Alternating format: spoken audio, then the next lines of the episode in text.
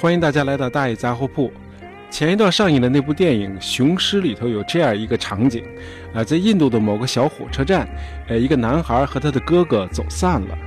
那么男孩在寻找他哥哥的时候呢，就误上了一列火车。后来他就精疲力竭的在上头睡着了。等他醒来的时候，发现火车正在行驶。这下这男孩就慌了，他怎么也打不开车门，这火车就带着他越走越远。呃，终于火车在某一站上停了下来。这男孩下车后，发现自己身处一个完全陌生的环境。他本能的就开始求救，但是他讲的话，周围的人全都听不懂，而当地人讲的话，这男孩也完全不知所云。这事儿要是在咱们中国，这个交流的双方只要把彼此的这个方言都切换成哪怕是带着口音的普通话，这问题就能迅速解决。但是在印度，没有我们这样的普通话来来起一个这种交流纽带的作用。在他们那里，这个纽带语言呢，是只有精英们才会流利掌握的那个英语。而这个国家百分之七十二的人口是教育水平低下的农民。这个 eat, drink, sleep 啊，这些词儿可能还会说，那其他的估计就差点儿。而印度全国一共有一千六百五十二种语言和方言，那使用人口超过百万的语言就有二十九种。其中最大的语言就是印地语，全国有四亿五千万人把印地语作为日常用语，占印度总人口的三分之一。而且这个国家也大力的推动印地语的国际地位，但是在印度社会的内部，这个处于强势地位的仍然是英语，就是说英语是这个国家真正意义的纽带语言。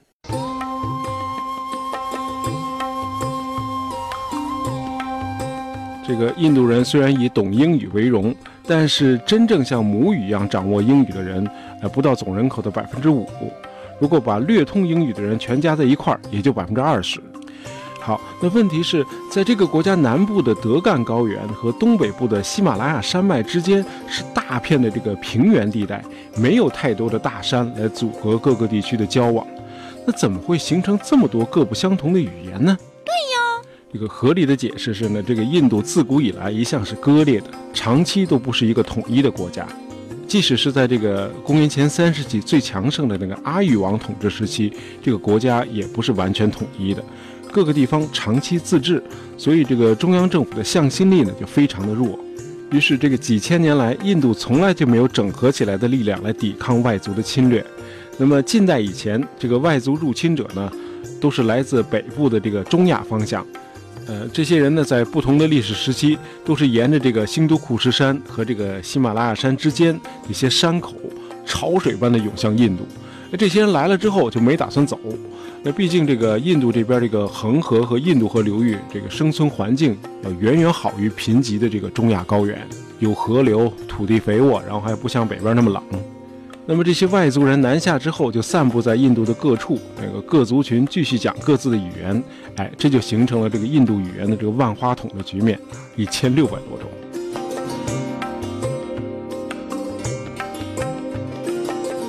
那么最早的入侵者呢，就是四千多年前到达印度的雅利安人。那这帮人到了印度之后，发现这个和印度土著人相比，这自己的人口太少。而且在他们到来之前，这个古印度人早就建立了一个发达的农耕文明，无论是灌溉、水稻种植，还是纺织技术，都让这些入侵的雅利安人自惭形秽。那人家样样都比咱们强，那咱们怎么才能够化自卑为自信呢？对了，咱们的皮肤长得比这个土著印度人白，哎，这就是咱们的优越感。这雅利安人于是就发明了世袭的种姓制度，哎，就是咱们在历史书里学到的这个。四大种姓：婆罗门、刹帝利、吠舍、首陀罗，还有一个就是种姓之外的这个贱民。那么雅利安人呢，就占据了前三大种姓。在古印度梵文中，这个种姓“瓦尔纳”这个词的意思呢，就是皮肤的颜色。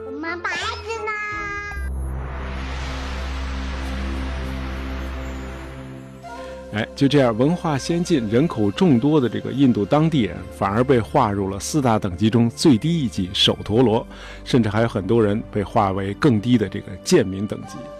哎，和他们的中国邻居相比，这个被外族入侵的这个印度人似乎不够圆滑。那咱们中国人是怎么玩的呢？啊，是这样的，啊，一旦这个入侵的外族取得了胜利，这个中原地区的官僚阶层呢就会集体的归顺。同时游说那些外族征服者，哎，告诉他们这个中原地区这个幅员辽阔，文化独特，而且只能以汉族人的方式、汉族的语言和现成的汉族的这个官僚机构来统治。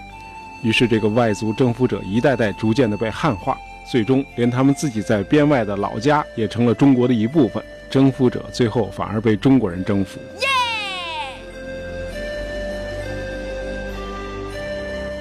呃，与此相比，这个野蛮的雅利安人之所以能够成功的搞定文化更先进的古印度人，很可能是因为他们抓住了印度人的一个重要的软肋。这个印度人和我们中国人很不一样，他们不太在乎现实的生活，他们认为自己的身体呢，实际上只是灵魂的一个暂时的居所。他们认为这个灵魂在人死之后是可以继续存在下去的，并且可以在另一个生命中再次的恢复生机和活力。哎，你们不是信这个吗？好，雅利安人呢就给他们的这个种姓制度披上了一层宗教的外衣，创立了一个叫婆罗门教，哎，也就是今天这个印度教的前身。哎，这个婆罗门教的教义告诉大伙儿，哎，有个阎罗王掌管着地狱啊，安排这个轮回，只要你生前安分守己，哎，遵守社会规范，那么你死后再生就可以被提升到一个更高级的种类。否则呢，你就可能沦为一个动物，或者一棵再也动不了的树。这个宗教和这个公元前六世纪诞生的佛教的最大区别，就是佛教主张众生平等，而婆罗门教有森严的种姓等级制度。哎，到了五世纪，这个吸收了佛教和其他宗教的一些教义之后，这个婆罗门教摇身一变，改名为印度教。哎，你教义继续强调现实的不平等是前生注定的，就是说你的行为决定了你的来世。要是不安分守己，那你下辈子会更惨。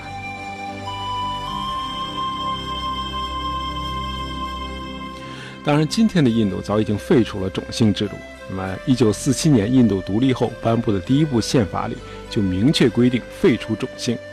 在今天这个印度人身份记录里，没有任何关于种姓的记载。至少从法律上说，这个印度已经不再存在任何形式的身份歧视了。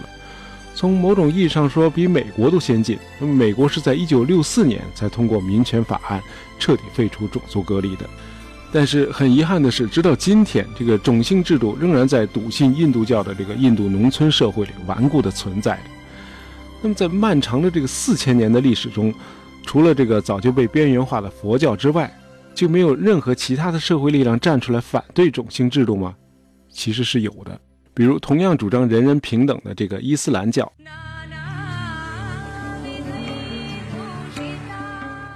呃，穆斯林入侵印度之后，先后建立了许多大大小小的苏丹国，后来还建立了强大的莫欧尔王朝。从1526到1857年，呃，时间跨越咱们的明清两朝。那个时候呢，差不多统一了全印度，但是穆斯林在人数上不占多数，和印度教徒的人数没法比，因此他们也无力改变这个现状。呃，后来的英国人也是如此。这个英国的殖民者呢，在印度次大陆的历史上首次实现了完全的统一，而且进行有效的统治，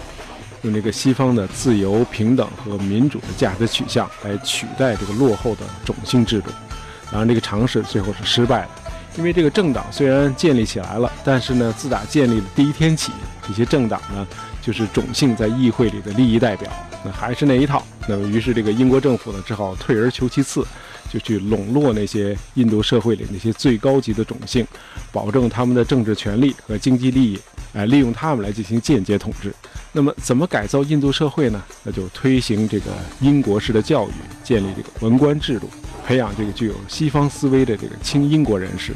我们这个教育改革呢？呃，可能是这个英国在印度一百九十多年这个殖民统治最有效也是最进步的举动了，尤其是英语的普及。这个长期以来可以说英语改变了印度人的工作和这个消费习惯，哎，也改变了印度人本身。哎，在今天这个全球化、这个相互关联的这个世界里，这个英语已经成了印度的一个重要的竞争力啊。就拿这个印度的这个硅谷班加罗尔做个例子吧。哎，在这个班加罗尔，一共聚集了九十万名软件工程师，他们个个都熟练地掌握英语，能够和这个欧美的客户顺畅地沟通。他们的薪水只有美国工程师的百分之十五。另外，这个印度和欧美国家还有所谓的这个时差效应，能够保证二十四小时不间断地为客户提供这个技术支持和服务。比如说，当地时间下午六点，这个班加罗尔各大软件企业已经到了下班的时间了。那么这个时候呢，欧洲是中午，美国是早上，于是这个服务外包就可以像跑接力一样，在这个印度和欧美之间实现这种完美的无缝对接，哎，以至于这个美国企业的百分之六十的外包市场全都给了印度，哎，这是印度的强项，但是也反映了它经济的单一。今天这个印度的经济增长基本上全都靠服务业。而服务业，也就是软件 IT 业这一枝独秀，那么制造业非常非常的弱，基本上形不成规模。相比之下，咱们中国的这个产业呢很平均，没有什么偏科，而且这个工业总产值据说已经超过了美国，尤其是这个高端工业产品在产业中的份额越来越大，这些都是印度无法望其项背的，哎，也是他们一时半会儿赶不上来的。好，今天简单聊了聊印度。呃，喜欢大爷杂货铺的朋友，别忘了订阅我们的专辑，这样就不会错过我们的新节目了。感谢大家收听，咱们下期再见。